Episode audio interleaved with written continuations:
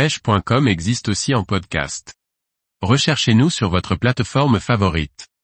Les différents vers marins à employer pour pêcher en mer du bord ou en bateau. Par Olivier Lalouf. S'il y a bien une nêche incontournable pour pêcher en mer, c'est bel et bien le ver marin. Il en existe une multitude d'espèces qui vous sauveront bien des parties de pêche, que ce soit du bord ou en bateau, et en toute saison. Les vers sont consommés par de nombreuses espèces de poissons, voire toutes sauf les tonidés, à un stade ou un autre de leur vie. Les vers sont particulièrement intéressants lors des pêches estivales, car ils offrent alors de meilleures chances de réussir une pêche variée. Certains poissons de grosse taille, comme la morue, sont aussi très friands d'une bouchée de verre quand le froid sévit.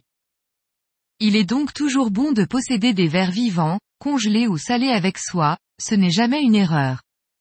Montez sur des hameçons à longue hampe, à l'unité ou en grappe, simplement piqués en tête ou enfilés, vous aurez différentes manières de les écheur pour séduire les poissons. Pour les enfiler, il vous faudra néanmoins une aiguille à verre, afin d'apporter un échage irréprochable capable de décider tout poisson même récalcitrant.